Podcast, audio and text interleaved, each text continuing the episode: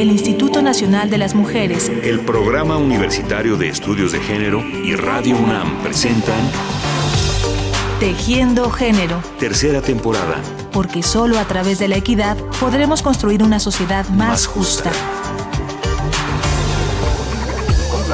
La creación nos junta, somos la misma visión. El corazón late de esquina a esquina, no hay diferencia en color. La pluma descansa en el papel de cada creador. Alzamos esta vez el puño que hace fuerza la unión. Esto es de parte del arte de calle que no tiene freno. Aquí no parte su cátedra de odio hacia los ajenos. Escúchanos, que si a los demás haces menos, ¿cómo quieres tener algo de la palabra respeto? Bienvenidos. Gracias por estar una vez más con nosotros. Hoy comenzaremos a hablar de racismo, racismo y género, porque pensamos que es un problema importante en México y que afecta de manera muy singular a las mujeres. Para tejer este entramado, para encontrar los hilos finos y muchas veces ocultos del racismo en nuestro país y para identificar su relación con la temática de género, nos serviremos hoy de las ideas y de la voz de Mónica Moreno Figueroa. Ella es doctora en sociología y forma parte del departamento de su especialidad de la Universidad de Cambridge. Ha investigado desde hace tiempo el tema de la experiencia del racismo en la vida cotidiana de México y se esfuerza desde la academia y desde el activismo por hacerla visible y por demostrar la manera en la que nos limita y nos perjudica a todas y todos.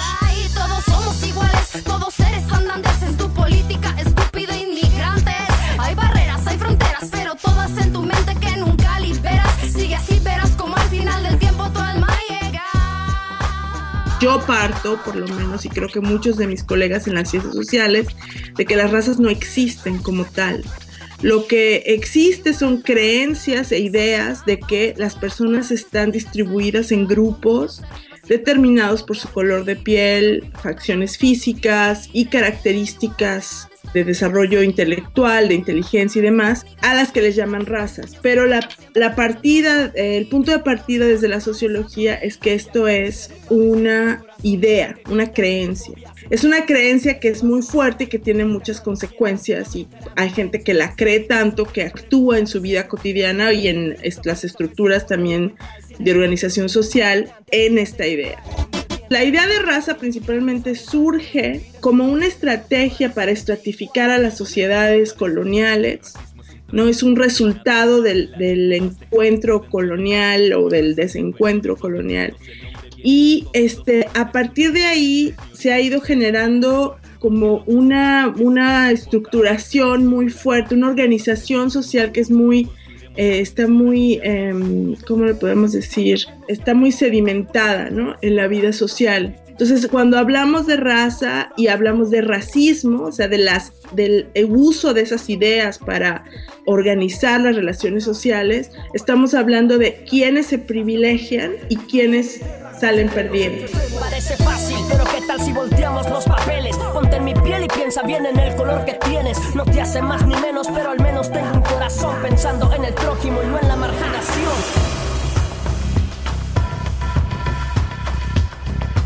Muchos de nuestros oyentes seguramente han conocido las llamadas pinturas de castas de la época virreinal, que se exhiben en algunos museos de México. Son pequeños cuadros en los que se ve a grupos familiares cuyos integrantes tienen características físicas diversas, a las que se les asigna una ubicación racial muy específica. Así vemos españoles, indios, castizos, negros, mulatos, albinos, moriscos y otras agrupaciones tan pintorescas como cambujos, tente en el aire, torna para atrás o calpamulatos. Más allá de la verosimilitud que pueda tener esta división, es claro que se trataba de una sociedad fuertemente marcada por el prejuicio racial, un prejuicio que asignaba valores morales y de prestigio a lo más blanco y que tomaba por bajo e irracional a lo más oscuro. La idea de decir que lo blanco está en, el tope o arriba en la jerarquía quiere decir que a eso se le agrega todo lo que es, todas estas cualidades de bondad, pureza, inteligencia, racionalidad, éxito, belleza, atractividad, no, todo eso está concentrado en lo más blanco. Lo más moreno viene siendo lo feo, lo tonto, lo o sea, lo que no, no piensa racionalmente, lo emotivo. Entonces hay siempre esta contraposición, ¿no? Y que lo vemos mucho en la vida cotidiana.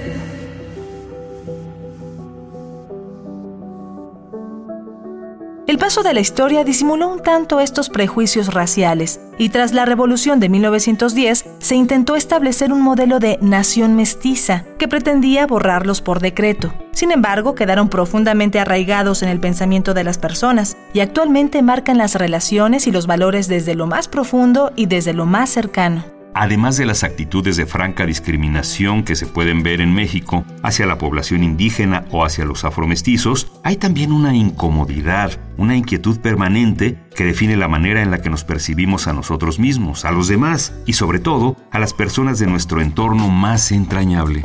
El racismo que se vive, en México es un racismo íntimo, lo podemos llamar. Es un racismo íntimo porque precisamente se da entre hermanos, entre padres, entre abuelos y, nietos, entre hermanas, o sea, esta idea de quién sale más güero, quién sale más moreno, cómo salió, o sea, esta pregunta de cómo salió el bebé o cómo salió el niño eh, o la niña, son preguntas, son preguntas racializadas, o sea, tienen que ver con de qué color es el bebé.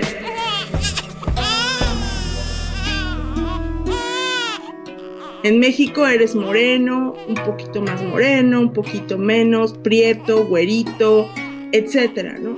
Y ese tipo de colores o identidades raciales no son fijas. En un contexto determinado yo podré ser más morena que otras personas, pero en otro contexto alguien puede ser mucho más güero o mucho más moreno, etcétera. O sea, que depende de dónde estemos y en qué contexto estamos. Entonces, en ese sentido, en Latinoamérica podemos hablar de cómo el color de piel es relacional y es relacional a otro color de piel y es relacional al contexto.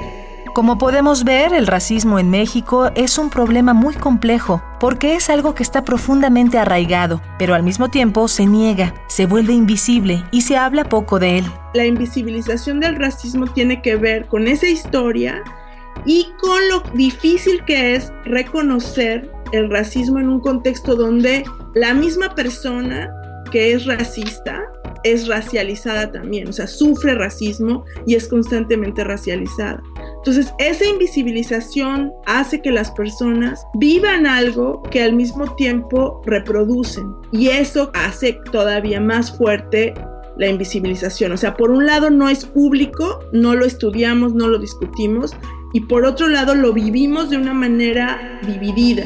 Pero ¿cómo afecta esto de manera particular a las mujeres y cuáles son las experiencias que han compartido con Mónica Moreno Figueroa, aquellas a las que ha entrevistado en el proceso de sus investigaciones? Si vemos particularmente cómo es que a las mujeres o si hubiera algo específico de la experiencia de las mujeres, es la cuestión de la construcción de la feminidad, de las reglas de la feminidad y de las ideales de la feminidad. Si la cuestión racial tiene que ver con el cuerpo y la feminidad tiene que ver también con el cuerpo, entonces ahí podemos ver que claramente hay un empalme entre las dos cosas. Y a eso le puedes tú agregar cuestiones de peso, de forma, de altura, y, todo ese conjunto que además son valores, o sea, que tienen valores, ¿no? Valores de bondad, de pureza, de honestidad. Entonces, las mujeres que yo he entrevistado hablan de estas tensiones, de sentirse feas, de sentirse criticadas, de sentir que tienen que hacer algo extra para cubrir esta situación de belleza. Por su componente único a base de jalea real y manzanilla, obtén luces naturales con el uso frecuente. Siempre quise ser rubia, pero natural. Neta alcanzada. Desde el nacimiento, la melanina es la sustancia que determina el color de tu piel. La edad, embarazos y otros factores pueden oscurecerla al aumentar la producción de melanina. Crema aclaradora desvanece manchas, pecas, imperfecciones y decoloraciones. Miles de personas lo han usado piel más clara con la nueva crema aclaradora dérmica. Si tú no sientes que es la mejor para aclarar tu piel, te regresamos tu dinero. Las imágenes que circulan en el país tienen siempre un cierto perfil que no es el común denominador de la calle y que está dando, de alguna manera, está fundamentando los criterios, ¿no? Lo cual está diciendo, estos son los criterios por los cuales las mujeres deben de regir su apariencia una mujer eh, morena, este, eso lo va a determinar estructuralmente su vida, sus oportunidades. Yo he entrevistado gente que dice, moren, mujeres morenas, es que no me dan el trabajo, yo voy y solicito y no me dan el trabajo y, y aunque dice buena presentación, yo voy muy bien presentada. Y no, o sea, porque sabemos que ese tipo de, de frases llevan una connotación. Entonces, eso es el racismo estructural, eh, eh, eso es el racismo. O sea, el racismo es algo que marca toda tu vida y marca muchas de tus posibilidades. Te da la oportunidad o no de salir adelante, ¿no? De una buena vida. Una de las chicas que yo entrevisté me decía, yo no quiero pintarme el cabello negro porque me veo más oscura. O sea, si tú vas a un salón de belleza y pides que te maquillen para una fiesta, igual y te ponen una sombra, una, un maquillaje más claro para aclararte, ¿no? Y te dicen, no, es solo para darte brillo, lo que sea, pero, o sea, hay muchas prácticas que sin darnos cuenta van influenciando.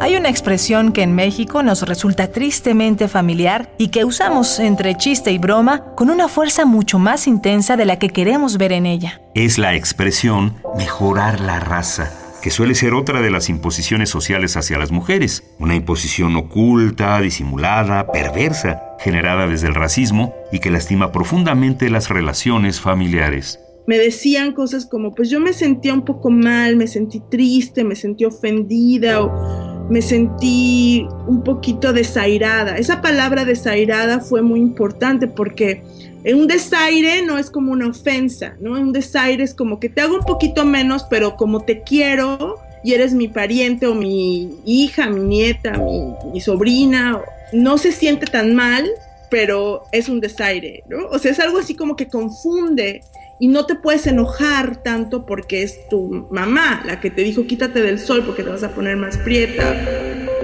pero, ¿cuál es la reacción frente a los trabajos de investigación de Mónica Moreno Figueroa y frente a las incómodas realidades que revelan? Muchas veces que he presentado mi trabajo me dicen algunos académicos que lo que le hacen falta a las mujeres que yo entrevisté es que vayan a terapia y que tengan mejor autoestima. Entonces yo eso ha sido algo que me enfurece muchísimo y que me ha obligado como a saltar, ¿me entiendes? Y a tratar de buscar una respuesta que no individualice el racismo. Entonces, esa individualización del problema es lo primero que tenemos que atacar. No es mi problema, ¿no? No es el problema individual de nadie, es un problema social, es un problema estructural, es un problema de la familia, es un problema del Estado. Mi invitación es más bien a que las mujeres se enojen, o sea, se enojen y no dejen que estas cosas se sigan dirigiendo a lo individual, sino decir, a ver, ¿cómo nos organizamos, cómo nos apoyamos, cómo nos solidarizamos para crear una fuerza común de resistencia a este tipo de opresión? Porque es una opresión, ¿no? Yo con otras colegas hemos creado una organización que se llama Coopera, Colectivo para la Eliminación del Racismo en México, que la pueden encontrar en, internet, donde este, lo que hemos hecho es abrir un espacio para formar a personas interesadas activistas, a medios de comunicación, a gente que quiera entender un poquito más y estudiar y tener un espacio de formación de qué es eso de la raza, qué es eso del racismo. No, mi, mi ideal es poder ir abriendo espacios de formación en México donde si no lo tenemos en las escuelas y en las universidades, lo podamos ir creando y buscando, ¿no? Estas oportunidades de que comprendamos y busquemos oportunidades de hacerlo público, ¿no? De hacer el racismo público.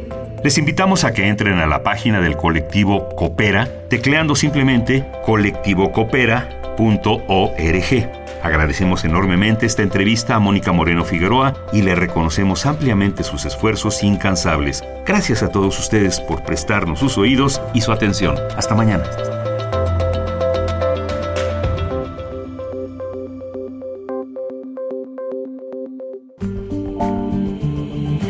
El Instituto Nacional de las Mujeres, el Programa Universitario de Estudios de Género y Radio UNAM presentaron Tejiendo Género. Tercera temporada. Porque solo a través de la equidad podremos construir una sociedad más, justa.